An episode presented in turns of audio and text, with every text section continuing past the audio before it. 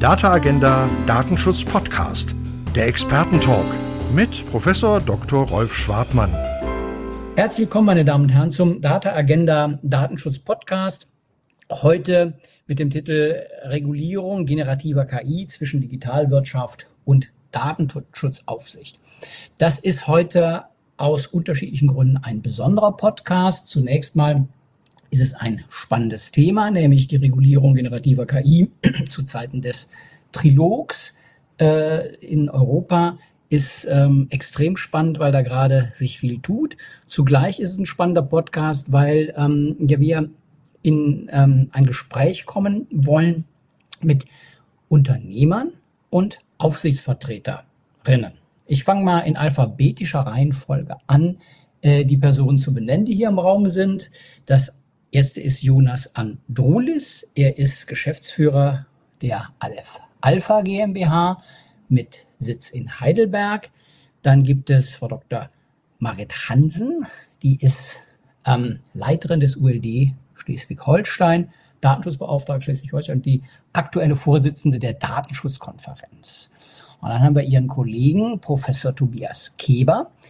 Der ist Landesdatenschutzbeauftragter in Baden-Württemberg und insofern ähm, ja durchaus äh, insgesamt in Beratungsgesprächen äh, und Aufsichtskontexten mit Aleph Alpha äh, befasst. Und ähm, das ist schön, dass wir hier reden können, auch mit Samuel Weinbach, ebenfalls Geschäftsführer von Aleph Alpha. Ja, und das wäre die Beteiligten. Ähm, ich würde mich freuen, wenn alle mal kurz äh, ein paar Takte zu sich sagen. Ähm, vielleicht zunächst äh, äh, Jonas Androlis und, und Samuel Weinbach, äh, vielleicht auch verbunden damit, was, was macht Aleph Alpha, ähm, was äh, sind aktuelle Projekte und Use Cases und dann würden wir zu den beiden Aufsichtsleuten rübergehen. Fange ich gerne an. Ähm, ich bin ja, eigentlich äh, seit jeher Nerd, ähm, mache Softwareentwicklung und spiele mit Computern, also baue Computer, löte sie zusammen, programmiere drauf, seit ich 16 bin. Ich habe in Karlsruhe studiert, ähm, am KIT, habe meine Thesis zu Base-Netzen geschrieben, also so ein bisschen die Vorgängersysteme der tiefen neuronalen Netze. Ähm, ich war Investmentbanker, Unternehmensberater, aber auch da immer im sehr quantitativen Teil habe drei Unternehmen gegründet und ähm, die ersten beiden eben ähm, äh, quasi auch erfolgreich weitergeben können und war bei Apple in der Leitung der KI-Forschung im Bereich Special Projects. Das sind die geheimen Projekte, die geheimen KI-Forschungsprojekte von Apple. Und äh, 2019 ähm, bin ich aus Apple raus, zurück nach Deutschland und habe mit Samuel gemeinsam die Aleph Alpha gegründet so ein bisschen motiviert. Wir können nachher auch gerne noch ein bisschen ins Detail gehen, aber was machen wir ganz grob? Was ist unsere Mission? Ähm, das war die Erkenntnis damals in meiner Zeit bei Apple, dass ich gesehen habe, eine neue Generation von KI-Systemen steht bevor, die eben nicht mehr ganz speziell für einen Use Case trainiert wird, sondern Systeme, die äh, generalisieren, die ganz flexibel sind. Ja. Früher hat man immer ähm, Systeme gehabt, die genau eine Sache gemacht haben, zum Beispiel Fußgänger erkennen bei, auf Kamerabildern. Und jetzt haben wir Systeme, und das ließ sich eben damals schon absehen, die unsere Welt verstehen, eine Art Weltwissen, Kontextwissen haben. Und äh, das hat mich technisch total motiviert. Und ich war auch überzeugt davon, dass diese Technologie die Welt verändern wird wie kaum eine zweite. Mhm. Samuel Weinbach? Ja, hallo, ich bin Samuel Weinbach, Mitgründer von Aleph Alpha, kein Geschäftsführer, aber Mitgründer, bin verantwortlich für die äh, für, für die Technik im weitesten Sinne. Ich liebe es einfach äh, wirklich tief bis auf die Grafikkarten runterzugehen und auch äh, ver verschieden große kleine Modelle dazu zu kriegen, äh, das Richtige zu tun. Ähm, bin von vornherein äh, in der Codeentwicklung mit drin gewesen. Also, wie baut man sowas überhaupt auf? Wie kriegt man sowas überhaupt zum Laufen? Ähm, aber auch bis hin zu äh, all dem, was dann API ist, also äh, wo der Endanwender wirklich einmal drauf gucken kann und Ergebnisse kriegt. Ja, danke. So, sorry, ich wollte jetzt keine ähm, gesellschaftsrechtlichen Verwicklungen hier äh, erzeugen. Ich habe es aus der, aus der Qualitätspresse entnommen und äh, da ist man natürlich auch nicht vorgefeilt. Äh, sorry, aber Mitgründer und äh, ähm, ja, maßgeblich beteiligt, das ist ja richtig. Ja, vielen Dank ja. für die Korrektur. Ja, was macht Marit Hansen? Äh, technischen Hintergrund hat sie? Genau. Also Informatikstudium schon ein bisschen her, ähm, seit 95 äh, tätig an der Grenze zu Jura insbesondere oder eben Aufsicht, Datenschutz. Mich interessieren besonders die Datenschutz bei Design Entwicklung und äh, da kommen wir vielleicht auch ein bisschen heute dazu. Ja, und ansonsten ähm, eben als Chefin der äh, Landesdatenschutzaufsicht Schleswig-Holstein seit 2015 dieses Jahr in der besonderen Verantwortung als DSK, das ist die Datenschutzkonferenz, Vorsitz und äh, da betrifft es natürlich uns auch das, das Thema KI besonders. Zum Beispiel führen wir zurzeit mit mehreren Aufsichtsbehörden koordiniert eine Prüfung durch von OpenAI, ChatGPT und den anderen GPT-Arten dort und lernen dabei selbst, aber hoffen auch, dass äh, alle anderen von den Ergebnissen, die dann hoffentlich auch bald vorliegen werden, äh, etwas lernen können. Danke. Ja, danke. Ja, mein beurlaubter Kollege Keber. Also beurlaubt hört sich jetzt so äh, so arbeitslos an. Das ist er nicht. Er hat ja nur den, den Job gewechselt, äh, um ähm, in äh, die neue Funktion äh, überzuwechseln. Oder habe ich was falsch gesagt? Nee, absolut richtig. Seit 1.7. im neuen Amt, äh, vorher als Hochschullehrer tätig und äh, ja, ursprünglich auch Jurist. Was habe ich gemacht an der Hochschule? Informationsrecht, Informations- und Datenrecht, so möchte ich es mal sagen. Ähm, und ähm, in diesem Kontext auch in Forschungsprojekten ähm, immer ein starkes Interesse gehabt, tatsächlich, äh, und da deckt sich das Interesse mit, mit Marit Hansen, Privacy by Design. Als Idee finde ich das ganz großartig, ob dann der Artikel 25 DSGVO das leisten kann, was er vielleicht leisten könnte, wenn man ihn gescheit formuliert hätte, ist eine andere Frage. Ähm, aber äh, ja, also da, da, ist, äh, da sind wir auf, auf ähnlichem äh, auf ähnlichem Terrain unterwegs. Und äh, ja, in, innerhalb der, der Behörde jetzt seit 1.7. Äh, schon sehr, sehr viele Berührungspunkte gehabt tatsächlich mit dem Thema, weil natürlich ähm, ja auch nach meinem Amtsverständnis ähm, viel Beratung zu leisten ist und Unternehmen tatsächlich wissen wollen, Dürfen wir jetzt äh, ChatGPT im Unternehmen einsetzen? Ist das Joint Controller oder was ist das eigentlich alles? Ähm, auf der anderen Seite allerdings auch öffentliche Stellen kommen und sagen, tja, effizienter wären wir, dürften wir äh, KI äh, einsetzen und äh, ja, Herr Keber, dürfen wir? Fragezeichen. Ne? Äh, das heißt, ähm, das haben wir also momentan tatsächlich auf dem Tisch liegen. Äh, während sprach der Anwalt in USA, der sich äh, von ChatGPT äh, einen Fall hat erfinden lassen äh, und deswegen großen Ärger gekriegt hat. Da wären wir effizienter, also wir wären äh, kleines äh, Stückchen äh, weniger, hätten wir Ärger. Ähm, aber vielleicht äh, gibt's ja, gibt's ja auch gute, äh, sichere Möglichkeiten. Es muss ja nicht ChatGPT sein, kann ja was anderes sein, aber gibt's denn ähm, Use Cases, ähm, ja, äh, die einem jetzt nicht so Angst äh, und Bange machen wie der äh, wunderbare additionierte äh, äh, Reiserechtsfall oder, oder der, Haftungsfall da mit der Fluggesellschaft. Äh, ich glaube, das ist eine gute Überleitung zu ähm, Jonathan Rodes, Samuel Weinbach. Ähm, welche Use Cases gibt es, von denen ähm, man sagen kann, naja, die sind schon auch wirklich wert, die Welt zu verändern, äh, weil wir da ein Stück mit weiterkommen? Haben wir aktuell ein paar ganz spannende Sachen. Ähm, also was natürlich jeder gesehen hat, ist irgendwie Chatbots ja, und äh, Werbetexte schreiben und so. Das ist sicherlich auch praktisch, ähm, aber dann hört es auch irgendwo auf. Also es hat dann irgendwie einen eingeschränkten Nutzen.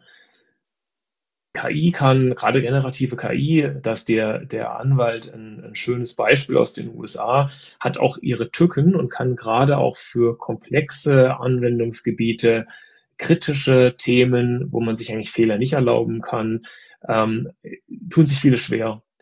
Und deswegen bin ich auch sehr stolz und freue mich auch sehr, dass wir mit dem Land Baden-Württemberg in der Verwaltung äh, eine Integration gebaut haben, die richtungsweisend ist. F13 heißt das als die Taste am, am Computer, die es noch nicht gibt oder bisher noch nicht gab. Äh, und das ist wirklich in der, in der Verwaltung die Unterstützung der Experten.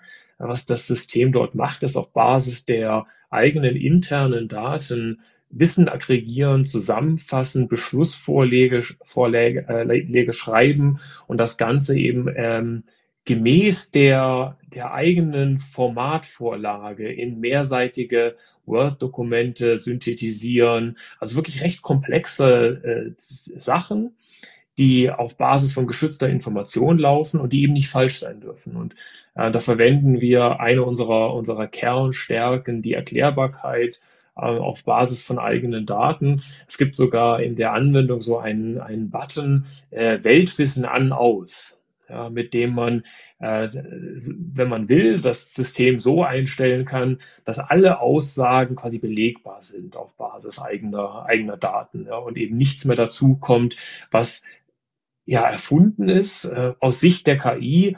Das System kann ja gar nicht unterscheiden zwischen, zwischen Allgemeinwissen, Weltwissen und einer Halluzination. Ja. Das heißt, die einzige Möglichkeit, gesicherte Fakten zu haben, ist immer, sie auf Basis Quellen zu referenzieren. Also das ist eine der schönen Use Cases. SAP war auch draußen, hat gezeigt, was sie, was sie mit unserer Technologie bauen. Äh, auch bei SAP äh, komplexe Enterprise-Prozesse, komplexe Business-Prozesse. Wie kann generative KI da nützlich sein, eben jenseits des Smalltalks? Ja, okay. Herr Weinbach, irgendwas ergänzen? Oder? Nicht dazu. Passt. Jonas ist auf, auf den Use Cases immer wunderbar unterwegs. was wir sehen, ist sehr, sehr viel Verschiedenes, was ja auch in Richtung Foundation-Modelle ja. geht. Mhm. Ähm, also was kann man eigentlich rausholen? Sind es wirklich nur die Antwort, äh, an, äh, die, die Anwendungen, die Chat können, äh, was mhm. natürlich ganz, ganz weit vorne mit dabei ist? Oder können wir es auch aus anderen Gesichtspunkten beleuchten und auch in ganz andere Umgebungen reinbringen? Mhm. Darf ich, darf ich nochmal rückfragen, hauptsächlich oder nur textbasiert oder auch ähm, multiformatig? In vielen Fällen ist es auch mehrformatig. Also wir, Multimodalität ist ein großes Thema. Wir haben auch schon vor, vor ein paar Jahren äh, die Multimodalität mit reingebracht, also dass auch Bilder äh, äh, in unsere Modelle mit reingefüttert werden können. Wir haben auch Forschung gemacht, da sind auch Paper draußen, um Bilder zu generieren.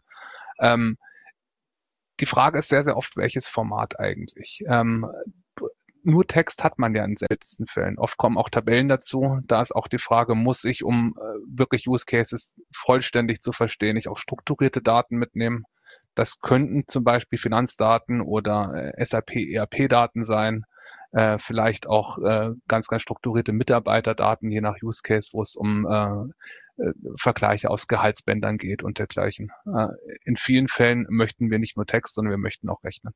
Da hat Samuel und Team wirklich auch maßgebliche Innovationen gestaltet. Also Multimodalität, das, was, was er gerade erwähnt hat. Wir waren das erste Team, das ein echtes multimodales LLM gebaut hat. Wir haben das Paper dazu geschrieben. Wir haben den, den ganzen Code Open Source gestellt. Das heißt, unsere KI versteht jede Kombination aus Text und Bild äh, auch Samuel hat einen tolle, tollen Prototyp gebaut, äh, um SQL, um Datenbanken abzufragen, also die mit natürlicher Sprache zu verbinden. Ähm, also da arbeiten wir eigentlich nicht nur auf Sprache. Das Besondere an Sprache ist, dass ganz viel unseres äh, Prozess und, und, und Logikwissens, also unsere Intelligenz ähm, wird von Sprache getragen. Und deswegen ist es extrem hilfreich, wenn wir Multimodalität auf Basis von Sprachmodellen herstellen, weil wir dann das ganze, das ganze Nachdenken, das ganze Argumentieren, das Fragen stellen, das Verarbeiten, ähm, was, das können wir dann mit den anderen Modalitäten verbinden. Und so machen wir Dinge möglich, die mit reinen Computer Vision, mit reinen Bilderkennungsmodellen, die im alleine nicht gingen. Ja, da sind wir schon bei der Begriffsbestimmung, oder? Wolf, das würde sich zumindest anbieten. Wenn wir, man könnte ja jetzt sagen, Multimodalität ja, gehört vielleicht auch so ein bisschen zur Definition einer allgemeinen KI und dann, dann guckt man äh, und schaut, was, was, was, was steht dann im Draft, ne? oder? Ja, also was, was viel diskutiert wird, sind ja genau diese Begrifflichkeiten, angefangen bei Foundation Model. Ähm, das ist ein Grundlagenmodell, was für verschiedene Tätigkeiten herangezogen werden kann, was äh, für verschiedene weitere Use Cases auch weiter trainiert werden kann. Ähm, Im Normalfall gar kein ganz rundes Modell, sondern einfach die, die Grundlage, um weiter drauf aufzubauen. Dann kommt General Purpose drauf, also das, wo ich nicht mehr, wie Jonas vorher auch sagte, den, den einen Use Case schon kennen muss, wenn ich, äh, wenn ich daran gehe, so ein Modell zu bauen. Wenn ich Hunden von Katzen unterscheiden möchte in, in der Computer Vision, dann brauche ich dafür einen Datensatz. Ähm, jetzt kennen wir noch nicht alle Use Cases bei der aktuellen Modellgeneration. Wir können diese großen Transformer-Modelle, ChatGPT und alle weiteren beliebige Dinge fragen. Wir können nach Programmcode fragen, wir können ganz einfache äh, Artikel schreiben lassen, wir können Hausaufgaben machen lassen. All das funktioniert. Das ist General Purpose. Also, dass ich ohne den Use Case zu kennen ein Modell erstelle, das gut für verschiedenste, auch noch nicht bekannte Use Cases funktioniert. Oft basiert das auf einem Foundation-Modell. Aber äh, das ist jetzt, Herr Weimar, jetzt wird es richtig spannend, denn ähm, das geht schon in die Richtung, ähm, dass Sie mir vielleicht helfen können. Denn, ähm, also ich, ich lese ähm, den, den, wenn ich von Draft spreche, dann ist das die Parlamentsversion. Also wir sind ja gerade, ähm, Rolf Schwartmann hat das ja gesagt, ähm, äh, ja, in den Negotiations und es gab Kommissionsentwurf und jetzt gibt es eben das Parlament, das ja, Ergänzungen hat, Modifikationen. So, und ähm, im, in der letzten Version der KI-Verordnung, die also dieses Regulierungskonzept jetzt äh, hier in den Raum stellt ähm, für äh, diese Anwendungen, äh, da gibt es einmal den Begriff des Basismodells und dann ähm, den Begriff des KI-Systems mit allgemeinem Verwendungszweck. Ähm, und ich habe beide gelesen und ähm, ja, mich jetzt nach dem Unterschied gefragt oder beziehungsweise ähm, wann ähm, ja, liegt das eine vor? Hat das, hat das Schnittmengen? Wenn ja, welche Schnittmengen? Also ich lese auch für die, für die Hörenden ähm, vielleicht nochmal hier die Definitionen vor. Und da, da können Sie als Techniker, da müssen Sie als Techniker uns Juristen helfen. Ähm, also was man sich hier überlegt hat, ist die Definition von Basismodell. Ein KI-Systemmodell, das auf einer breiten Datenbasis trainiert wurde, auf eine allgemeine Ausgabe ausgelegt ist und an eine breite Palette unterschiedlicher Aufgaben angepasst werden kann. Das ist die Definition eines Basismodells oder, wenn wir mit dem englischen Text arbeiten, Foundation Model.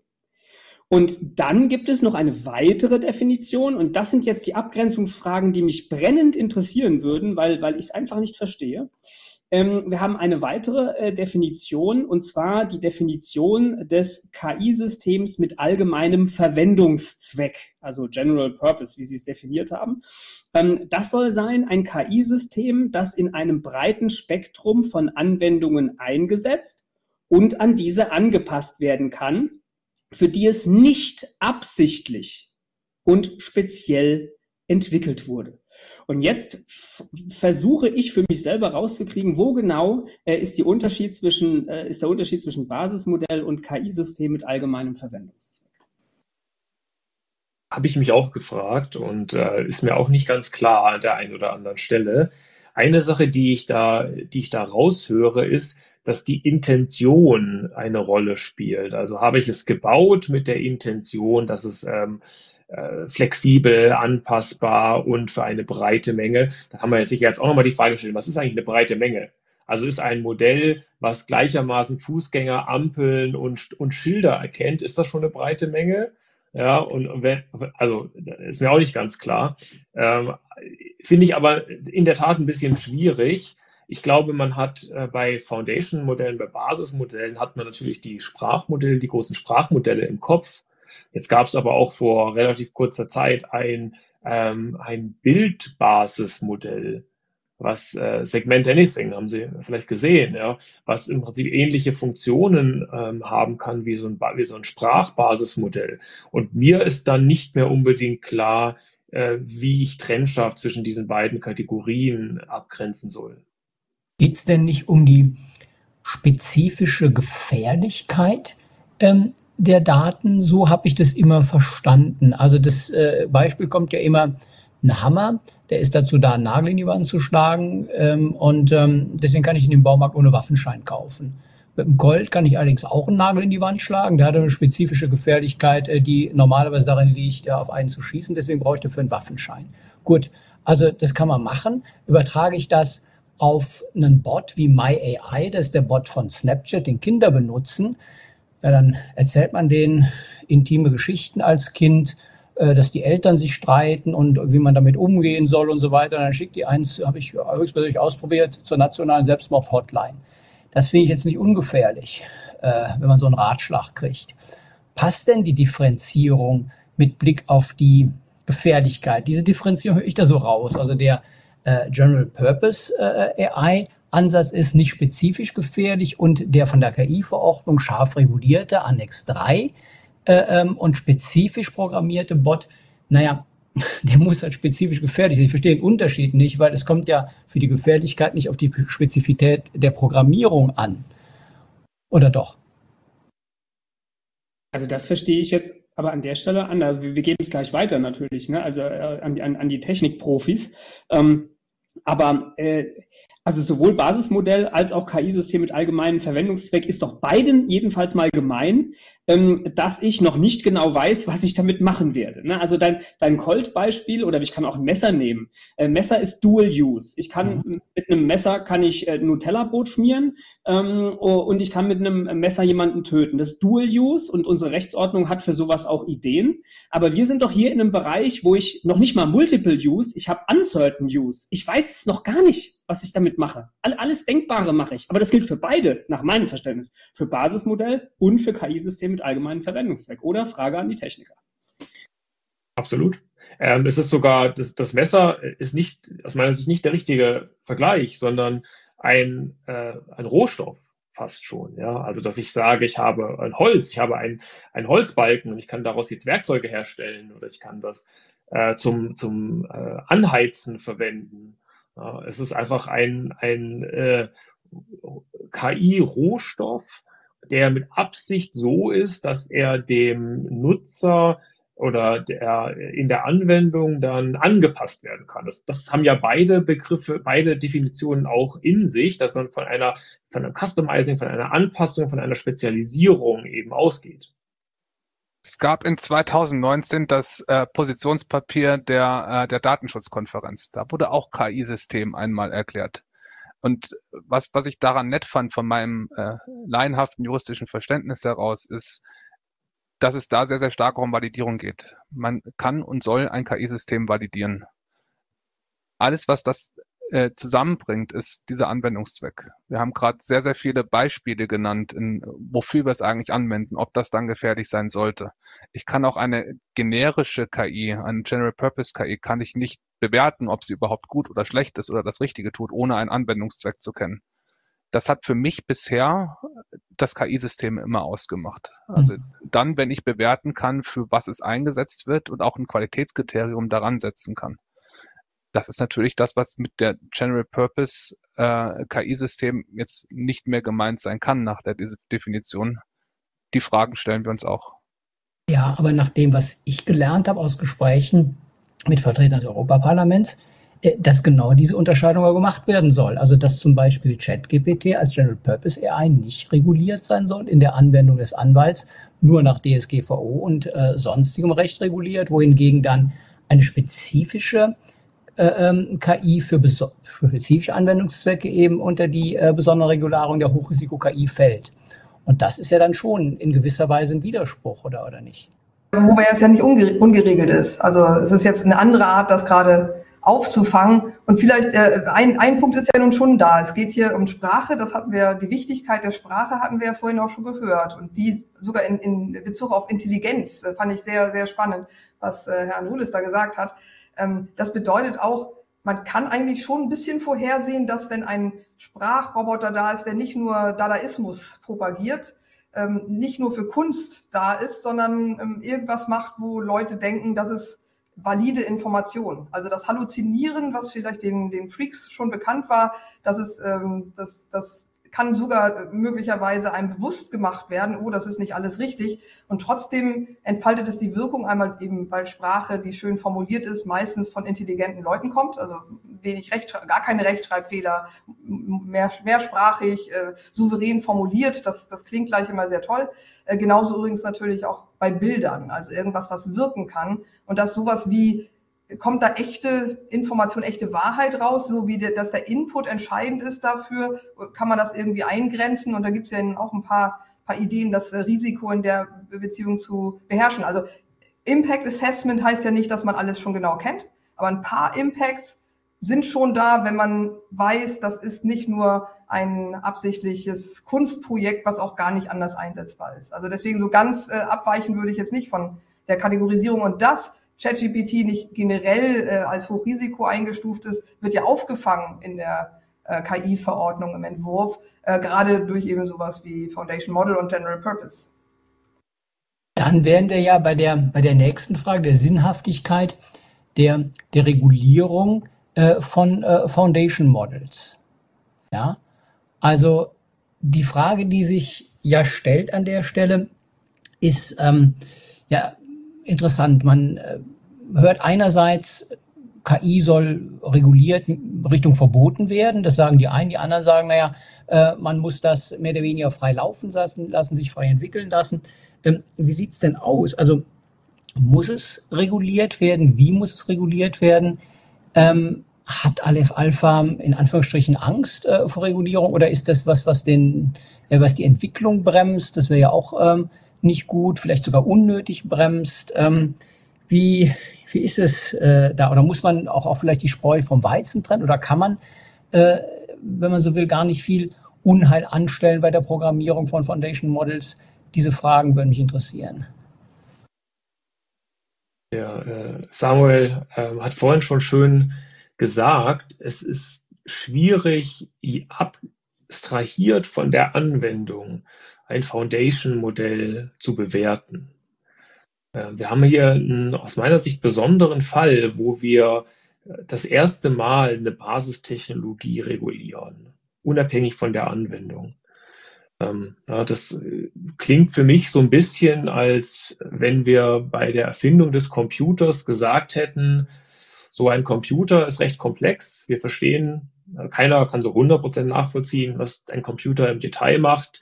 Er ist außerdem potenziell verwendbar für Dinge, die wir nicht wollen. Also man kann ein Virus damit programmieren, man kann einen Erpresserbrief schreiben, man kann Raubkopien herstellen. Deswegen wollen wir Computer ganz allgemein regulieren. Also jede Uhr mit Taschenrechner zählt als Computer und unterliegt der Regulierung. Und das ist natürlich auch eine unserer ähm, Herausforderungen, dass wir äh, zur Verant also Verantwortung übernehmen sollen für Effekte, die wir ganz schlecht abschätzen können. Eine der Sachen, die uns gerade auch unterscheidet von anderen, äh, anderen Mitbewerbern, ist, dass wir eben überhaupt keinen Einblick darauf haben, was unsere Kunden mit der Technologie machen wollen wir auch gerade nicht. Ja, wir wollen ja gerade die Souveränität und die, die, den Datenschutz und die, die Wertschöpfungssouveränität unserer Kunden erhalten. Und deswegen ist es ähm, von, bei so einer Technologie, die eigentlich so vielseitig anwendbar ist, schwer, äh, vollständig absehen zu können, was man eigentlich damit machen kann. In jedem Fall ist es so, dass, äh, hatten Sie angesprochen, dass das natürlich Innovationskraft drosselt. Ähm, das ist für uns, gilt für uns natürlich so, dass es für eine Aleph Alpha wesentlich schwerer ist im Vergleich zu vielleicht einer, Microsoft oder von Google, ähm, all die Anforderungen zu erfüllen, die Dokumentationspflichten, überhaupt das Know-how aufzubauen. Ja, wir beteiligen uns an dem, an dem Prozess aktuell, äh, weil wir es als unsere Verantwortung sehen. Aber das ist schon so, dass da knappe Ressourcen äh, dafür von uns verwendet werden. Und dann sehen wir es aber auch vor allem bei unseren Kunden. Ganz viele unserer Kunden, und das sind die größten Unternehmen Deutschlands, die sorgen sich um Compliance.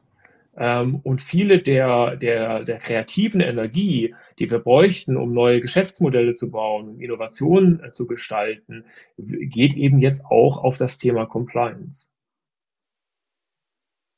Ja. Welche Art der Regulierung wäre denn sinnvoll? Dafür kann man ja mal die, die Regulierer fragen. Also wo, wo gibt es da vielleicht Schnittmengen? Was, ähm, was wäre was, wo man, also ja hier. Äh, wir, wir können ja mal gucken, was, was momentan vorgesehen ist und dann kann man sich ja mal überlegen, was davon kann man vielleicht implementieren, was, was macht auch Sinn ähm, und an welcher Stelle hat man Schwierigkeiten.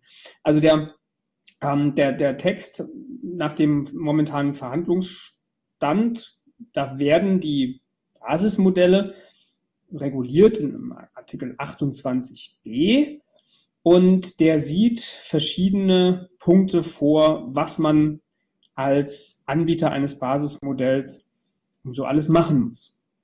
Da wird dann zum Beispiel gesagt, ähm, dass es bestimmte Vorgaben, nennen wir es mal Data Governance, das steht so nicht im Text, aber ähm, da äh, doch Data Governance steht drin, Maßnahmen steht noch dahinter.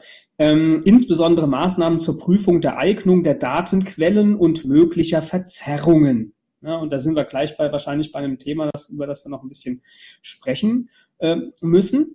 Und das ist ein Kriterium. Dann gibt es sehr viel mehr äh, Kriterien oder beziehungsweise Aspekte der Regulierung, die wir in dem 28b ähm, finden. Auch Dokumentationspflichten, wo man vielleicht auch sagen könnte, naja, Dokumentation äh, nervt zwar, aber das ist was, was man vielleicht auch noch ganz gut leisten kann. Qualitätsmanagement kann man sagen, ja, ähm, das kriegen wir auch noch hin.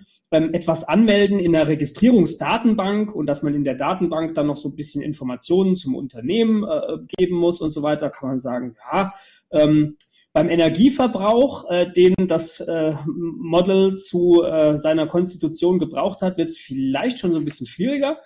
Äh, und dann äh, ganz besonders spannend fand ich äh, hier eine Vorgabe, wo ich dann auch wieder Probleme habe, es mir einfach vorzustellen, wie ich es als Unternehmen denn machen sollte. Ähm, da steht eben drin, ähm, der Anbieter eines Basismodells muss durch geeignete Planung, Erprobung und Analyse die Identifizierung, Verringerung und Abschwächung von vernünftigerweise vorhersehbaren Risiken ähm, ja, adressieren. Ich habe jetzt ein bisschen verkürzt. Ne? Ähm, und jetzt, jetzt haben wir ja vorhin drüber gesprochen, irgendwie ist es Rohstoff vielleicht und ich weiß noch gar nicht, was ich damit machen soll. Äh, gleichwohl äh, soll ich hier ein Risk Assessment machen, ähm, äh, aber einen Kontext habe ich ja eigentlich nicht. Ne? Also das heißt, ich soll mir vorstellen und soll auch dann dokumentieren, äh, wo könnten denn Gefahren sein. Ähm, und bei diesem hohen Abstraktionsgrad des, des Foundation Models müsste man zumindest mal überlegen, ob man das, ja, kann man das denn leisten als Unternehmen? Frage in die Runde.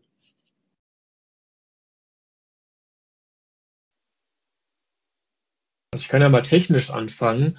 Äh, schwer aus meiner Sicht. Also wirklich sehr schwer, denn wir Menschen haben Sprache gebaut, um alles auszudrücken, was für uns von Bedeutung ist. Also alles, was es überhaupt gibt, äh, kann ich mit Sprache ausdrücken und dazu eben noch ein paar Dinge, die, die vielleicht noch nie einer gemacht hat, die vielleicht ganz neuartig wären. Äh, und all diese Dinge, die ich jetzt mit Sprache ausdrücken kann, die kann ich jetzt mit Sprachmodellen und mit multimodalen Modellen unterstützen. Das heißt, eigentlich gibt es überhaupt keine, wenn man jetzt mal bei Sprachmodellen oder multimodalen Modellen mit Sprachmodellanteil bleibt, äh, gibt es eigentlich überhaupt keine Einschränkung, keine äh, überhaupt äh, Tätigkeit, ähm, die ich grundsätzlich vielleicht ausschließen könnte. Dass man sagen würde, das, das ist völlig ausgeschlossen, dass jemand ähm, das Modell für diese Sache anwendet. Und deswegen ist natürlich ein bisschen schwierig. Ähm, das Kritische dabei ist sogar, dass, dass Aspekte des Modells, die in einer auf, für, ein, für gewisse Anwendungsszenarien ähm, absolut notwendig sind, vielleicht für andere ungewollt sind. Ich gebe Ihnen ein Beispiel, ähm, Beleidigungen, ja, also ähm, äh, Fluchen, vielleicht rassistische Beleidigungen, sowas. Ja. Da könnten, könnten wir ja sagen, also das wollen wir auf gar keinen Fall, dass das Modell diese, dieses, diese Ergebnisse, diese Aussagen äh, wiedergibt. Jetzt ist es aber so, und, ähm, dass wenn ich jetzt ein, das Modell verwenden will, um zu filtern, also wenn ich das Modell gerade, ich betreibe jetzt ein Netzwerk, verwenden will, um diese Art der Äußerungen zu erkennen und zu filtern, dann müssen sie dem Modell bekannt sein. Ich muss sie also im Training verwendet haben. Das heißt, abhängig davon, wo ich das Modell jetzt genau einsetzen will, ist entweder das eine oder das andere Verhalten ideal.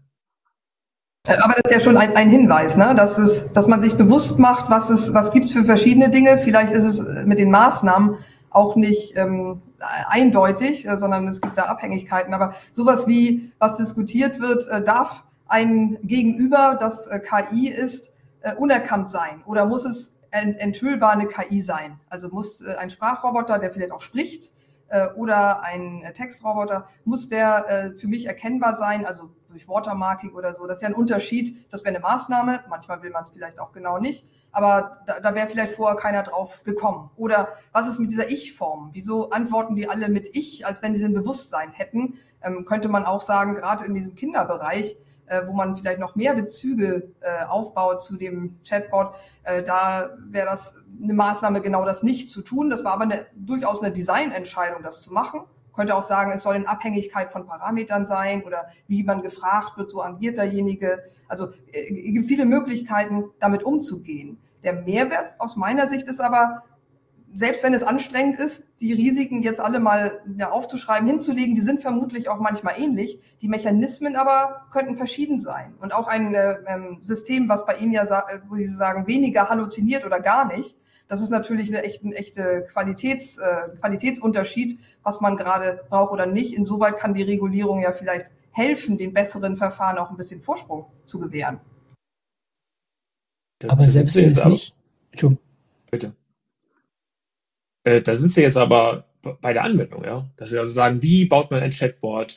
Äh, wie sollte man ein, ähm, also äh, eine Anwendung für Kinder, die sich an Kinder richtet, bauen und kommen zu uns, zu dem Rohstofflieferanten, zu dem kleinen 60-Mann-Team in Heidelberg und sagen, denkt euch mal bitte alles möglichen Sachen aus, alle möglichen Produkte, die eure vielen hundert Kunden weltweit bauen könnten. Seht die mal vorher und überlegt euch, welche Eigenschaften ähm, eure, eure generell verwendbare Basistechnologie für diese. Genau, also Sie meinen, der, wenn man es umschreibt, sagt nicht Foundation. Model, sondern General Purpose AI, also das andere, den eine Schicht höher, dann würde es passen? Total, also das Produkte. Wenn ich ein Produkt, wenn ich ein soziales Netzwerk betreibe, wenn ich ein Produkt auf den Markt bringe, was sich an Kinder richtet, ja, ich Wie finde sogar. jetzt hier die nötigen Informationen vom Foundation Model, um das bewerten zu können? Das so wie es immer schon war, ja. dass wenn ich Lieferanten habe und ich habe, ich habe Verantwortung als, als Firma, die einen Service anbietet, ein Produkt anbietet, dann mache ich mir Gedanken darüber, welche Verantwortung ich habe. Und wenn ich Lieferanten habe, die mir zum Beispiel Stahl liefern, dann sage ich, ich erwarte von euch den Nachweis, dass dieser Stahl sicher ist und auch Erdbeben standhält. Das ist ganz, ganz normale Marktmechanismen, dass ähm, Unternehmen oder auch Personen, die Verantwortung übernehmen, dafür Sorge tragen, dass sie diesen auch gerecht werden können. Und das würde dann den Effekt haben, dass natürlich unsere Kunden, wie es ja auch jetzt schon passiert, zu uns kommen und sagen, bitte helft uns äh, sicherzustellen, dass diese Technologie, wenn wir sie im kritischen Bereich einsetzen, unserer Verantwortung gerecht werden kann. Aber wenn ich doch jetzt eine ganz belanglose Frage stelle. Zeige mir einen Menschen in der Küche an, ähm, das, äh, ähm, an die Datenbasis. Dann kriege ich ja was gezeigt. Vielleicht äh, einen Mann, vielleicht eine Frau, vielleicht ähm, Menschen bestimmter Hautfarbe, äh, ähnliches. Gibt es denn keinerlei Verbindung zwischen der Frage, und dem, ähm, dem Basismodell beziehungsweise nach welchen Kategorien antwortet das Basismodell. Denn ich kriege ja eine Entscheidung und das ist ja ein bestimmtes Geschlecht von Personen und so weiter. Und da hätte ich ja dann zum Beispiel schon einen Bias. Also ähm, da ist ja irgendwas, ja, mal sagen, rausge entschieden worden. Äh,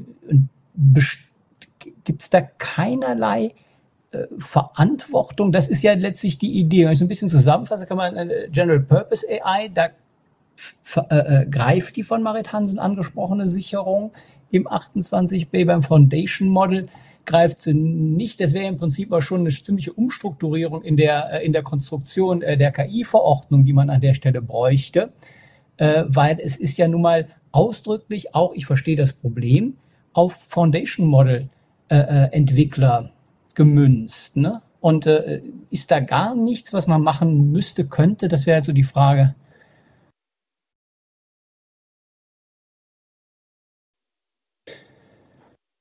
Super spannend. Ähm, ich gebe Ihnen mein, mein Lieblingsbeispiel. Also die Aufgabe der Modelle ist, eine Verteilung zu approximieren. Das ist die Verteilung der Trainingsdaten hochdimensional, sehr komplex, aber das ist die Aufgabe. Die Aufgabe der Modelle ist nicht, eine ideologisch präferierte Sollwelt abzubilden. Ähm, mein Lieblingsbeispiel ist, äh, wenn man unser Modell fragt, wer ist in deutschen Gefängnissen überrepräsentiert? Sagt das Modell Männer, vor allem junge Männer. Das können wir schauen, irgendwie 98 Prozent aller Insassen sind männlich. Ist das jetzt die Wahrheit und ist das die Struktur unserer Welt oder ist das ein sexistischer Bias?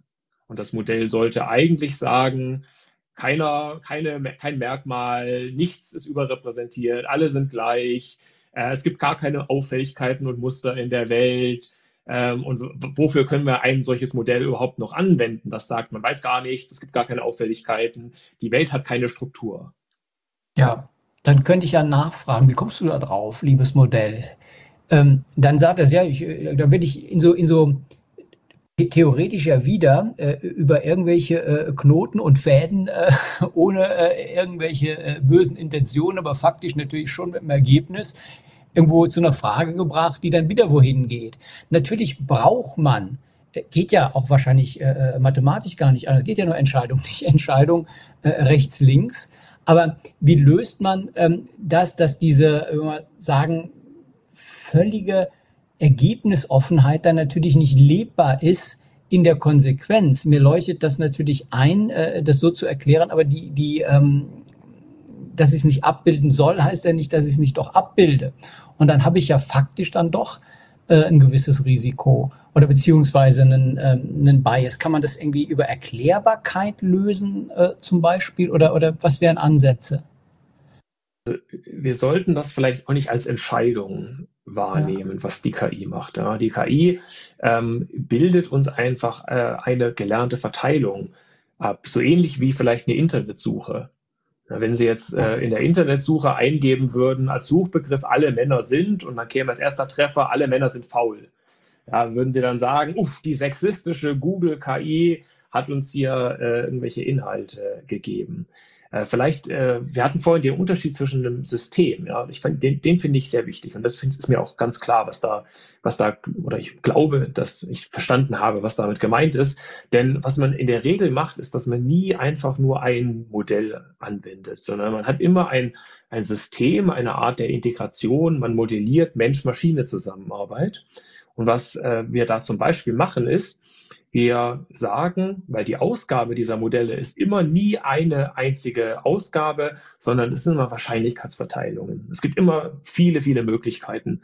Und was wir da machen, ist, wir zeigen dem Nutzer, eine, eine Vielzahl von bedeutsam unterschiedlichen Möglichkeiten an, wie eine Sache beantwortet werden kann und lassen dem, dem Nutzer dann die Möglichkeit, das einzuschätzen und zu orchestrieren und sagen, ja, das, das Wahrscheinlichste wäre diese Antwort, aber es gibt eben auch diese Antwort und diese Antwort und hier gibt es sogar bestimmte Quellen und wenn man auf diese Dokumente schauen würde, dann würde man eher so antworten und so bringen wir den Menschen auch in eine Position, Verantwortung übernehmen zu können. Das verlangt natürlich viel äh, Kompetenz, viel ähm, Rückfragewilligkeit und, und, und so weiter, verlangt ja äh, viel von einem Menschen. Der muss ja im Prinzip sich immer wieder gegen den Computer positionieren und sagen, stimmt das auch? Und äh, das ist natürlich, äh, also mir leuchtet das ein, dass man so Entscheidungen optimieren kann, aber ob es dann psychologisch funktioniert, das, das weiß ich halt nicht. Also vielleicht hat, hat Marit Hansen noch, noch also bist ja auch Informatikerin. Was, was wäre wär dein Griff da drauf? Also, ähm, denn Erklärbarkeit, wie komme ich da drauf? Das sind ja spannende Punkte, die Herr Androlis gerade anspricht, weil so kriegt man natürlich äh, äh, einen Zugriff auf das, was die Maschine einem abbildet und eine Möglichkeit dagegen zu denken und so weiter. Aber ja. Genau, allein der Möglichkeitenraum, dass man mehr hat, das finde ich schon eine Risikomaßnahme, mhm. also gegen das eine Risikobeherrschungsmaßnahme. Ähm, Im Augenblick äh, haben wir mehr Dinge, wo man eine ein Output äh, sieht, also gerade wieder die Chatbots, und dann kann man sagen, ich bin nicht zufrieden oder ich frage nochmal nach und dann generiert man neu. Wir hatten ja damals, als denn die ersten Internetsuchmaschinen kamen und auch immer deutlicher ja, Dominanzeinnahmen bei der Internetverwendung, auch etwas, wo es schon schwierig war, wer sind denn die ersten zehn? Also immerhin zehn. Zehn ist ja schon ein Fortschritt gegenüber eins. Und wenn wir über polizeiliche KI sprechen und da kommt immer raus, das war dieser Herr äh, Professor Dr. R. Schwartmann oder so, äh, nur mit einer gewissen Wahrscheinlichkeit, aber es wird immer nur der erste gezeigt. Äh, das ist deutlicher, deutlich schwieriger, als wenn mehrere stehen. Und auch da wäre die Frage, wenn sowieso ein Mensch nachher entscheidet, ob die Ergebnisse, das ist immer 99 Prozent, Herr Doktor und so, oder erstmal offen lässt, hier ist eine Menge von denjenigen, die danach weiter, wo man noch weitere äh, An Anhaltspunkte sucht, äh, dass man es offen lässt, dass man diese Manipulation oder, oder nahelegen, das Nudging äh, reduziert. Das, da sind wir natürlich sehr bei den Zwecken, aber allein die Entscheidung eines Bots immer nur eins zu bringen ähm, und vielleicht auch ähm, das doch sehr nahe zu legen oder auch auf die Quellen zu verzichten oder nie die Möglichkeit hat, auf Quellen zuzugreifen, das ist natürlich schwierig. Also ich glaube, da gibt es schon ein paar Grundentscheidungen, die einige KI besser macht und andere schlechter, oft tatsächlich auf der Systemebene und weniger im Model. Äh, jetzt muss man äh, die, die, die, äh, ähm, in, den, in der Rechtsprechung und, und in den Diskussionen gab es natürlich genau das, was Herr Andrulis sagte mit, wie wird dann äh, der, der Satz expandiert, autocomplete, eben damals unter anderem mit dem bekannt gewordenen Fall der Präsidentin, Gattin äh, wo immer Escort-Service dazu kam, angeblich, weil das die Masse der User eintippte. Das kann gut sein. Äh, und erst recht, wenn das einmal immer dargestellt wird, dass man sagt, ach, wie interessant, dann gehöre ich jetzt auch zu denen, die nochmal einfach Return sagen, jetzt will ich wissen, wie es weitergeht und sozusagen die Verstärkung nochmal selbst wieder in den Algorithmus reinfüttert. Also auch das ist natürlich ein Problem, KI, die von KI lernt. Und, und dann hat man nachjustiert und entweder versucht man im Algorithmus, im Modell etwas zu tun oder man versucht es dann, naja, nicht mehr darzustellen, später auszufiltern. Ähm, würde mich jetzt auch interessieren, die Meinung von äh, den beiden von Aleph Alpha. Äh, das sehen Sie vielleicht ja nicht mehr dann in Ihrem Beritt, im Nachhinein sozusagen etwas wegzufiltern oder muss man umtrainieren und wäre das wieder zurückgegeben an, an, die, an die Rohstoffhändler KI-Datenausgabe? Wie würde, an welcher Stelle greift man da ein? Denn jetzt nur mal wieder aus, aus Übertragungssicht, wir, wir hätten nachher dann super sensible Filterlisten die auch wieder eigentlich genau das beinhalten, was äh, vielleicht äh, nicht aus guten Gründen, weil es auch nicht stimmt zum Beispiel, äh, nicht dauernd verbreitet werden sollten. Wie geht man da vor, Herr Androlis? Ich glaube, man, man braucht drei Dinge. Das eine ist Kontrolle. Ähm, also, dass ich auch so einem System sagen kann, was es eigentlich tun soll und das sollte auch funktionieren. Ähm, das könnte auch bedeuten, dass ich eben nochmal nachtrainiere, vielleicht auch für mich persönlich nochmal nachtrainiere. Wir machen auch Feintunings in diese Richtung, ähm, um eben ein, auf ein gewisses Verhalten hinzudeuten oder das Modell dahin zu kriegen. Das zweite ist Transparenz. Warum passieren Dinge und was passiert eigentlich? Und ein großer Teil davon ist auch in, ähm, in der Welt einfach das Wissen zu haben, was ist denn so ein Sprachmodell eigentlich? Ja, das ist eine Wahrscheinlichkeitsverteilung. Ja, das ist auf, auf vielen Daten trainiert. Ähm, ist es eine Wahrheitsmaschine? Nein, natürlich nicht. Genauso wie ein Mensch auch keine Wahrheitsmaschine ist. Ähm, wir haben auch unter Menschen sehr, sehr viel Missverständnisse und nicht alles ist das, was ich eigentlich hören wollte oder was ich auch richtig verstehe. Ähm, alles das geht in Transparenz mit rein. Eine Erklärung, wie kommt es eigentlich zu diesem Ergebnis? Äh, auf welche Basisdaten stütze ich mich eigentlich? Äh, das geht nicht mit Trainingsdaten, einfach weil die auch nicht so als, als eins zu eins Kopie in dem Modell drin stecken, aber wir können natürlich andere Wissensdatenbanken, andere Referenzen hinzuziehen. Und wenn wir das alles haben, dann brauchen wir natürlich noch ein Bewertungskriterium. Muss ich wissen, was soll es denn eigentlich sein?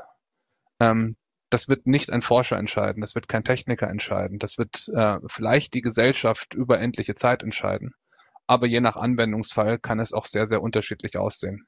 Ich könnte ein Modell haben, was immer nur äh, einen, einen Angeklagten verteidigt, wenn das fair wäre, dass jeder auch verteidigt wird. Ich könnte auf der anderen Seite auch ein, äh, ein Modell haben, was genau den Gegenpol spielt. Die Modelle vielleicht sogar miteinander interagieren lassen, zu einer Diskussion, zu einem Diskurs kommen und daraus das Richtige tun. Was es sein soll, wir können uns nicht alles vorstellen. Wir haben natürlich Ideen auf die eine oder andere Richtung. Wir sind immer wieder überrascht, welche Gedanken von außen auch trotzdem noch kommen, ähm, welche Anwendungsszenarien in der Zukunft vielleicht auch da sein werden und welche Kriterien da angelegt werden. Die ja, zu definieren, ist, ist der Anwendungsfall. Ja, sehr, sehr spannend, insbesondere, weil das ja mit, wir hatten vorhin diesen Begriff vernünftigerweise zu erwarten und so. Das verändert sich ja ständig. Das verändert sich jetzt ja. gerade schon wieder. Äh, dadurch, dass wir miteinander reden und dass es immer bekannter wird. Aber das ist, da, da ist ja die Dynamik angelegt und äh, finde ich gut, dass da noch irgendwelche ja, Iterationen drin sind. Ein, eine Frage habe ich natürlich als Datenschützerin. Wir legen ja Wert darauf, dass möglichst die Trainingsdaten, äh, natürlich, was heißt möglichst, sie müssen rechtmäßig sein, ähm, sie müssen möglichst aber eben auch datenminimierend sein. Und ähm, natürlich, wenn man mehr abbilden will, einfach, weiß nicht, ob der Begriff neutral da passt, aber äh, klingt das ja so, je mehr, desto besser. Ist das immer so, je mehr, desto besser? Geht es auch mit weniger oder spezieller oder muss man dafür schon ganz viel wissen? Also ich kann Qualität äh, in gewissem Maße ähm, zur, äh, verwenden, um Quantität zu substituieren. Äh, die Begriffe, das war übrigens auch ein, ein Thema in der Kabinettsklausur ähm, in, in Meseberg, dass ein, der, das Konzept der Datensparsamkeit ähm, aus einer Zeit kommt, wo äh, im Schrank drei Ordner standen, irgendwie Te Telefon, äh, Auto und Vermieter oder so. Ja, also wir haben so viele Daten aktuell und gerade auch diese Weltmodelle, diese generalisierenden Modelle, das ist überhaupt nur entstanden, diese Fähigkeit, weil man den Modellen die Breite des Internets mehr oder weniger, ja, also durchaus gesäubert und ein bisschen gefiltert, äh, zugänglich gemacht hat. Ähm, das heißt, hier ist ähm, abgesehen jetzt von Qualitätsthemen, die es absolut gibt und, und Deduplizierung, ist es schon so, dass wir für diese Modelle eine große Anzahl an Daten notwendigerweise brauchen. Natürlich also, müssen die rechtmäßig beschafft sein. Gell? Also das ist auch klar. Ja? Also da, das ist, äh, da haben wir auch wesentlich mehr ähm, darauf geachtet als manche andere ähm, auf dem Markt, dass die Daten vernünftig beschafft sind und das äh, ganz generell bei uns gilt, alles, was wir machen, ist für unsere Kunden 100% transparent. Also es gibt da keine, gibt da keine äh, versteckten Funktionen oder Unklarheiten über, über Datensätze. Das wundert mich sowieso. Vielleicht können Sie mir das erklären, warum nach, mit all den Transparenzforderungen, selbst für Hochrisiko-KI, die Methode, der Algorithmus selber nicht transparent gemacht werden muss. die DSGVO will ja eine gewisse Transparenz eingedenk dessen, dass das schwer möglich ist, aber das ist, ist, ein, ist, ein, ist ein schwieriges Thema, was man zwischen, zwischen DSGVO, äh, Informatikern, Juristen mal klären müsste, wie viel geht. Ähm, zum Beispiel wollte äh, die allgemeine Gleichstellungsbeauftragte wurde heute gemeldet, äh, erstmal zu Antidiskriminierungszwecken gegebenenfalls mal Zugriff haben auf äh, jede Programmierung und, und die ganzen Algorithmen. Da frage ich mich, okay, äh, wie weit soll das bitte schön gehen? Äh, die DSGVO steckt da natürlich auch einen gewissen Rahmen ab und setzt Grenzen. Aber zur Frage der, der Datenminimierung, da sagt das Gesetz ja nur Datenminimierung als Buzzword in Klammern, aber der ausgeschriebene Text lautet, ich darf die Daten verarbeiten, die ich für die Zwecke notwendigerweise brauche und das natürlich nicht mehr. So, wenn ich jetzt natürlich das Weltwissen abbilde, kann ich das natürlich nicht simulieren aus dem Pixie-Buch-Universum. Äh, äh, und das heißt, ich muss natürlich äh, das tun, was die DSGVO mir gestattet und in der datenteilenden Welt natürlich noch viel mehr von mir will, nämlich ähm, auf viele Daten notwendigerweise zugreifen. Und nach meiner Überzeugung darf man das auch nach dem, was die DSGVO weitsichtigerweise äh, äh, gestattet. Also äh, wäre wär ja gar kein Geschäftsmodell von Facebook zum Beispiel zulässig, wenn es um Datenminimierung ging. Da geht es ja auf vertraglicher Basis immer um das ähm, Verwenden von Daten, auch in, zu größeren Zwecken. Also ich glaube, da kommt man mit der DSGVO am Ende des Tages schon, schon klar. Ich, ich würde aber mit, mit Blick auf die Uhr gerne noch ein Thema ansprechen, das ich nicht ähm, übergehen wollen würde. Und zwar ist das das Thema in Anführungsstrichen Stanford-Kriterien. Ähm, ich weiß, dass Tobias Keber sich darüber Gedanken gemacht hat, ob man ähm, das sinnvollerweise ähm, nutzen kann. Ich weiß nicht, ob jeder das Stanford-Thema äh, kennt. Das ist in äh, Leuten, die sich gerade mit Foundation-Model-Fragen äh, äh, befassen, ein Riesending. Aber ich glaube, der Oberstudienrat aus Höxter, der diesen Podcast ja vielleicht auch hört, der verbindet damit was anderes. Und äh, vielleicht kann Tobias Geber äh, äh, den mal abholen. Ja, vielleicht, vielleicht erkläre ich einfach, was, was damit gemeint ist. Also Stanford Kriterien. Ähm, ja, also es, es kommt aus der Stanford-Studie und dann muss man sich erstmal überlegen, was ist das denn? Ähm, da geht es grob um äh, Basismodelle, also Foundation Models und dazu wird geforscht in Deutschland, äh, aber eben auch ähm, an der an der Uni in, in, in Stanford und die haben dazu auch spezielle Institute, die sich wirklich ganz vertieft um Foundation Models kümmern.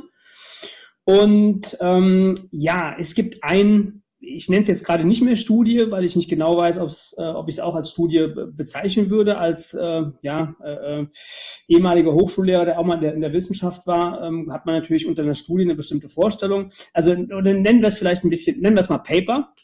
Ähm, das heißt, das ist geschrieben worden ähm, von äh, Wissenschaftlern äh, zu folgender Frage oder das ist die Überschrift oder das ist letztlich ähm, der Inhalt. Do Foundation Model Providers comply with the draft EU AI Act. Also die, die, man hat sich hier zur Aufgabe äh, gesetzt, mal zu gucken. Also man nimmt diesen Draft, den wir hier die ganze Zeit auch besprochen hat, ähm, nimmt dann äh, verschiedene Anbieter, die es momentan äh, gibt äh, auf dem Markt mit ihren Modellen, also OpenAI als, als Anbieter und äh, GPT-4 zum Beispiel als Modell oder eben von Aleph Alpha Luminous als äh, Modell.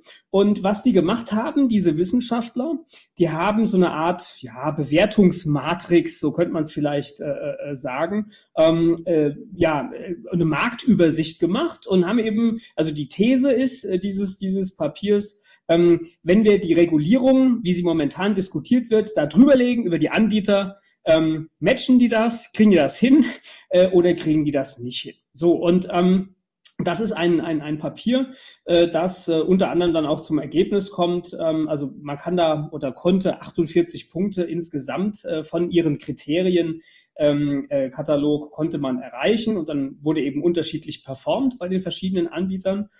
Ja, und das, das waberte dann auch so ein bisschen durch die, durch die wissenschaftliche Debatte. Und ähm, wenn man das mal so einordnet, und dann guckt man natürlich als Anbieter hin, ne, wie viele Punkte habe ich denn? Ja, ähm, äh, performe ich hier sehr weit vorne oder, oder nicht so weit vorne? Und wer performt denn überhaupt weit vorne? Und ähm, dieses Papier wird zum Teil, und das ist zumindest mein Eindruck, auch ähm, in den Debatten so ein bisschen unkritisch übernommen. Man muss sich das natürlich dann genau angucken, habe ich auch gemacht. Ähm, und die sagen zumindest in dem Papier, übrigens, ähm, das sind keine Juristen, die, die das Papier geschrieben haben, sondern ähm, aus, aus dem technischen Bereich. Ne? Also das ist ein, ein PhD-Candidate, äh, der in dem Bereich wohl forscht und andere jedenfalls keine Juristen. Und äh, aber die Kriterien, die Sie hier der, dem Scoreboard äh, letztlich äh, ähm, ja zugrunde legen, äh, die haben sie aus dem Draft. Und der Draft ist nun mal ein Legal Text. Ne? Äh, und äh, ich sag mal so, ähm, ja, äh, ob dann die Kriterien, die man hier äh, zugrunde legt, dieselben sind, die, die in dem Draft sind, das, das darf man bezweifeln. Und dann hat das Ganze natürlich noch so ein ganz kleines äh, Geschmäckle, wenn man feststellt, dass ähm, ja, der eine oder andere, der an, dieser, an diesem Papier mitgeschrieben hat, an äh, Unternehmen ähm, äh, auch jedenfalls in den Entwicklungsprozess involviert war, äh, die hier gut gescored haben, ähm, ja, würde man als Wissenschaftler sagen, ähm, ja, dann würde ich zumindest mal einen Disclaimer oder eine Offenlegung erwarten, äh, dass das so ist. Ähm, ja, also das heißt, ähm, das wird in der wissenschaftlichen Debatte ja stark äh, adressiert, dieses Papier. Und ähm, ja, man, man müsste es aus meiner Sicht sich sehr genau angucken und kann da an der einen oder anderen Stelle ja, die eine oder andere Frage wahrscheinlich noch haben ne, zu diesem Papier. Was sagt dann Alpha, Alpha dazu? Also hat das Ding Bias oder kann man damit gut arbeiten mit der Ampel? Ja, das ist da, da einfach. Ja, genau, da hatten wir viel Spaß äh, dabei. Äh, ich gebe dir übrigens recht, also Studie äh, nenne ich das nicht, ich nenne das äh, Blog-Eintrag. Äh, wir, wir haben ja wirklich, wirklich sehr, sehr schlechte äh, Noten da bekommen. Ähm, und es war, ist gar nicht so einfach rauszufinden, warum eigentlich. Ja, also als normaler Betrachter, man sieht dann irgendwie ganz die, die nette Grafik, aber die äh, Information gibt's natürlich woher die Bewertung kommt. Und da steht dann quasi für so gut wie alle unsere Aspekte, äh, uns liegen keine Informationen vor äh, über die Details der Aleph-Alpha-Modelle. Das finde ich insbesondere dann deswegen ein bisschen enttäuschend, weil wir mit dem ähm, Foundation Model Team um, um Percy, also in Stanford, eng zusammengearbeitet haben. Wir haben die stark unterstützt auf eigene, auf eigene Rechnung haben denen Zugänge zu all unseren Modellen gegeben und so kommt es auch, dass wir, also unsere Modelle, in dem Stanford Helm Benchmark gemessen und aufgeführt werden. Was man, und all diese Informationen ähm, hat man zufälligerweise vergessen, beziehungsweise nicht gefunden, beziehungsweise es hat halt zufällig ein anderer äh, Autor geschrieben. Ähm, und ähm, ja, das ist schon ein bisschen enttäuschend, denn wir erfüllen natürlich diese Kriterien. Also sind, sind die jetzt alle richtig, richtig beurteilt von einem Techniker und auf Basis eines Drafts? Kann man schon auch nochmal die Frage stellen. Ja. Aber ganz generell liegen unseren Kunden, ich habe es vorhin angesprochen, natürlich transparent alle Informationen vor. Nur weil die jetzt der Autor dieses Blogbeitrages nach einer, na, sagen wir mal, vielleicht hat er eine Google oder sie eine Google-Suche gemacht, hat dann nicht gefunden und also das ist aus meiner Sicht kein wissenschaftliches Arbeiten in keiner Form und natürlich schädlich. Also für uns als Unternehmen, gerade auch weil ähm, Transparenz, Fairness und, und Offenheit, Samuel meinte es, mit, mit auch Transparenz und Kontrolle im Kern unserer Mission stehen, ist das mhm. natürlich schädlich. Und die Kommunikationspower von Stanford haben wir auch nicht, um da jetzt dagegen zu argumentieren. Und, und wird es eine bessere Studie oder eine echte Studie mal von irgendeinem geben? Wird das woanders gerade gemacht? Denn ich glaube auch, man muss dem was vielleicht entgegensetzen oder aktualisieren oder äh, ob das dasselbe Team machen kann, frage ich mich auch. Vielleicht braucht man auch noch andere Kriterien. Ich weiß aber auch, wir Aufsichtsbehörden machen das ja so in dieser, äh, aus dieser AI-Sicht eben nicht. Wer, wer macht denn das neutral? Also neutral, wir, ha wir haben tatsächlich, weil für uns ist, ist sowas auch kein Spaß, nämlich, sondern eine existenzielle Bedrohung. Und natürlich haben unsere Kunden, unsere Investoren, denen eine verantwortungsvoller Umgang mit KI enorm wichtig ist, die standen natürlich am nächsten Tag bei uns vor der Tür. Und was wir gemacht haben, ist, wir haben ein externes Expertenteam beauftragt, damit eine unabhängige, also sie waren immer noch von uns beauftragt, aber wir haben gesagt, macht mal, schaut euch das bitte mal unabhängig an und, und schreibt dazu eine, eine Stellungnahme. Die gibt's. Die haben wir allen unseren Kunden zur Verfügung gestellt. Es braucht mehr, es wird mehr dazu brauchen. Es werden sich auch mehr kompetente Teams, die vielleicht, äh, weiß ich nicht, äh, sauberer arbeiten können oder klarere Interessen der Objektivität haben, äh, sicherlich damit noch beschäftigen. Wir arbeiten natürlich auch dran. Äh, wobei man natürlich, also völlig zu Recht, kann ich nachvollziehen, immer sagen kann, bei, bei jeder Kommunikation, die von Aleph Alpha kommt, ja, da kann man natürlich sagen, okay, das ist vielleicht, man bemüht sich vielleicht um Fairness und Unabhängigkeit, aber das wird sicherlich nicht das Einzige dazu geben, was es braucht. Aber zumindest ist ja schon mal so weit gekommen, dass man das Ding ähm, auf seinen Bias hin und auf seine, ähm, ja, mal sagen, auch, auch, auch, auch ja, Unwissenschaftlichkeit hin, zumindest mal hinterfragt und, und anguckt. Ne? Also es ist ja schon auch ein, ein, in der Debatte äh, jetzt durchaus differenziert wird es betrachtet. Ne? Und äh, hier ja auch. Und wir haben es uns unbefangen äh, vorher angeschaut und es fällt halt unabhängig davon auf, ähm, dass da jemand auch, äh, äh der betroffen ist, was du sagst. Ne? Also das äh, ist ja schon auch ein gutes Zeichen. Ne? Und man kann halt jetzt nur hoffen, dass ähm, im Trilog, der ist ja jetzt am Montag wieder losgegangen nach der Sommerpause. Jetzt geht's ja, geht's ja hoch her. Viele äh, super spannende Themen, die wir heute besprochen haben, werden da eine Rolle spielen. Ich bin total gespannt, ähm, was da rauskommt. Vielleicht abschließend wirklich die Frage an die beiden, ähm, äh, Herrn Rohles, Herr, Herr Weinbach. Hm. Was muss passieren, damit KI in Europa ähm, auf eine faire Weise und zwar wertungsmäßig gegenüber den Menschen, die äh, das hier äh, nutzen wollen, fair und auch gegenüber der Wirtschaft fair, äh, die das ja mehr oder weniger auch als ja, mal sagen, als, als Silberstrahl am Horizont sehen. Jetzt gibt es eine Möglichkeit für Europa zu regulieren, klug zu regulieren. Jetzt wollen wir doch bitte das auch machen. Was, was muss passieren? Denn äh, wir haben ja so furchtbar viel äh, Zeit auch nicht mehr bis Mitte Dezember, wenn das Ding durch die Tür sein soll. Und dass es durch die Tür geht, ich glaube, das ist so, denn das wird sich das aktuelle Europaparlament äh, nicht nehmen lassen, das noch fertig zu machen, wäre meine persönliche äh, Einschätzung. Also was muss in den verbleibenden gut zwei Monaten passieren, damit das ein gutes Ende nimmt?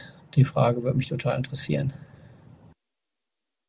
Ja, wir werden uns, und das ist eine Sache, die mich, die mir echte Sorgen macht, wir werden uns nicht in die Technologie Souveränität regulieren können. Also Sie sagten vorhin schon, ähm, dass natürlich jetzt auch dieser Stanford-Blogbeitrag die Runde macht, oft auch unreflektiert. Vielleicht da ganz interessant, äh, es gab diese EU-US Trade and Technology Council in Lulea in Nordschweden, wo eben äh, die US und die EU zusammengekommen ist, um die Handelsbeziehungen, das, die Zusammenarbeit im Bereich generative KI auch zu besprechen. Dort war äh, Blinken zum Beispiel als Außenminister, dort war Microsoft Vertreter ähm, und wir waren auch dort. Also ich war dort als Vertreter der europäischen KI, generativen KI-Industrie. Und wir sind ein Team von 60 Leuten. Wir haben weder die Sichtbarkeit und die Marketing-Power von Stanford noch von Microsoft.